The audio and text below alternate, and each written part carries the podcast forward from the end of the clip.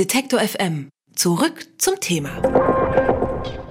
Der deutsche Botschafter in Venezuela, Daniel Kriener, der wurde von der Regierung von Nicolás Maduro ausgewiesen. Wenn das passiert, dann kann man davon ausgehen, es gibt einen ernsten Konflikt zwischen zwei Ländern.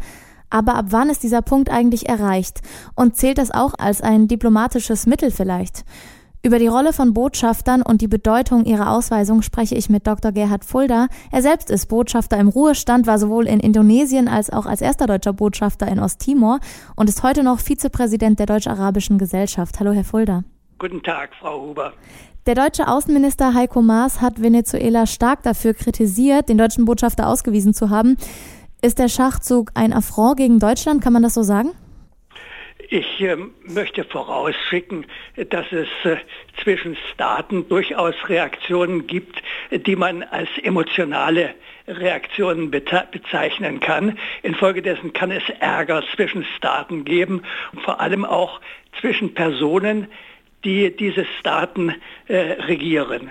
Und die Frage ist also, ob hier ein unangemessenes Mittel genommen worden ist, um zu sagen, dass Venezuela, dass der Präsident Maduro mit dem Verhalten des deutschen Botschafters nicht so ganz glücklich war.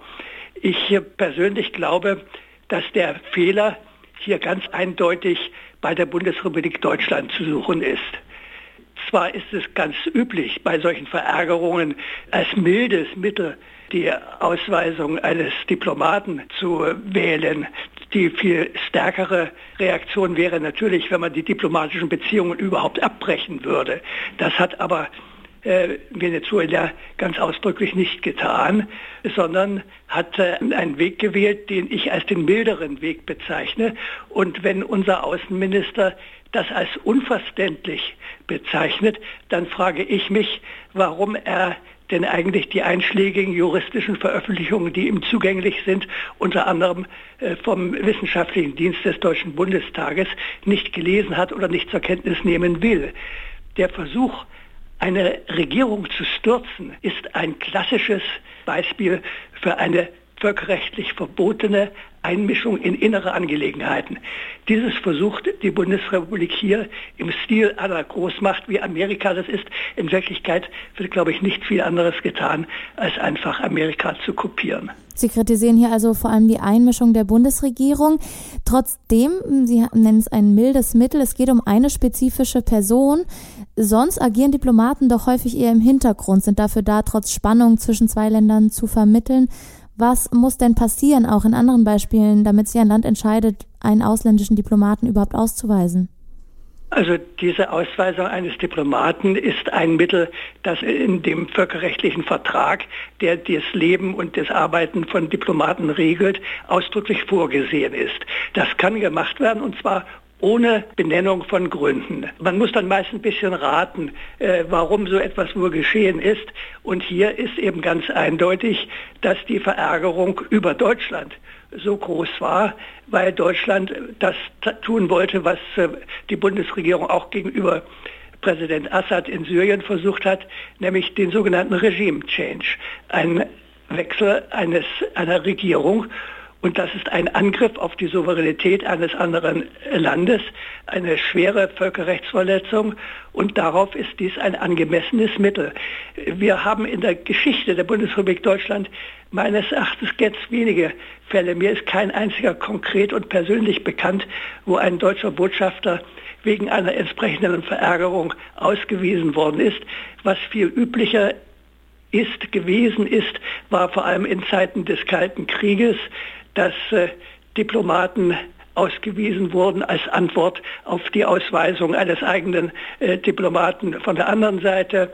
Äh, das jüngste Beispiel eines, ähm, einer entsprechenden Ausweisung war in dem Fall Skripal in England, als russische Agenten einen Giftgasanschlag in England vorgenommen haben und die darauf folgende Verärgerung Englands gegenüber Russland, die durch Ausweisung von mehreren Diplomaten aus London dann zum Ausdruck gebracht wurde, die haben mehrere europäische Länder, darunter auch Deutschland, äh, aus Solidarität mit wiederholt.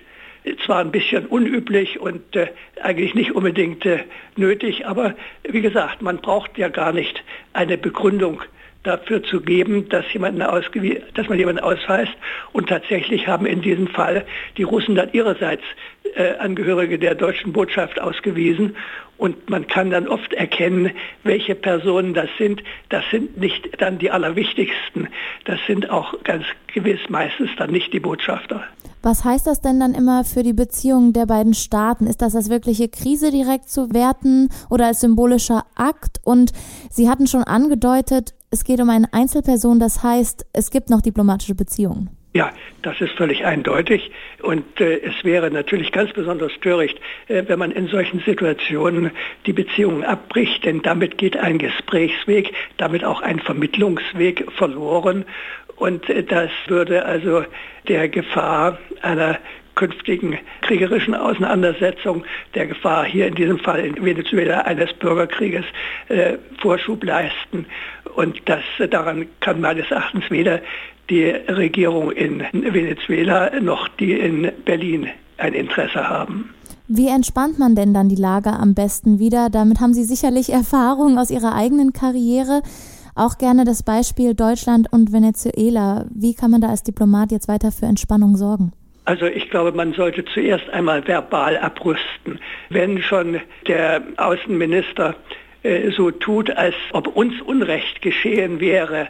Er tut so, als ob, äh, wenn er jetzt den Herrn Kriener zur Berichterstattung äh, zurückruft, dann tut er so, als ob er der Handelnde wäre. Er ist aber der Getriebene, denn er hat ja gerade jemanden da, der mehr aktiv als Diplomat tätig sein kann, nachdem er zur, wie man das lateinisch nennt, persona non grata, zur unbeliebten Person erklärt worden ist, äh, den muss er zurücknehmen, denn wenn er das nicht tut und der innerhalb der gesetzten Frist nicht das Land verlässt, dann verliert er seine diplomatischen Immunitäten und kann dort verhaftet werden. Mhm. Und wie bewerten Sie dann in dem Zusammenhang das nochmalige Treffen von dem deutschen Botschafter Daniel Kriener und Guaido und auch Guaidos Aussagen? Das ist eine Verschärfung der Situation und nicht eine Entspannung. Also, wie es dazu kommt, dass Diplomaten ausgewiesen werden und was das auch für einen Staat bedeutet, darüber habe ich mit Dr. Gerhard Fulda gesprochen, denn er ist Botschafter im Ruhestand und Vizepräsident der Deutsch-Arabischen Gesellschaft. Ich danke Ihnen vielmals für das Gespräch und Ihre Einschätzung. Mit Vergnügen, Frau Huber. Auf Wiederhören. Alle Beiträge, Reportagen und Interviews können Sie jederzeit nachhören im Netz auf detektor.fm.